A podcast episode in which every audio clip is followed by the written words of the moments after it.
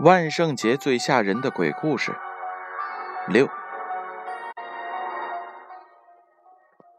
在乡下的时候，半夜下班回家，在路边我看到了一个系着马尾辫的女孩，她面向着墙，蹲着在哭。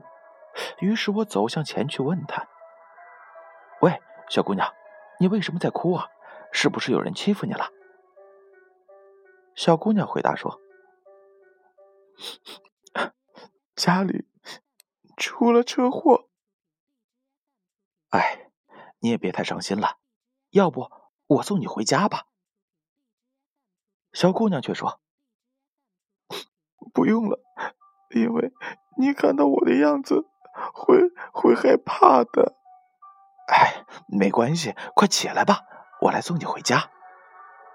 然后她站了起来。转过身面对我时，我看到的还是一根马尾辫儿。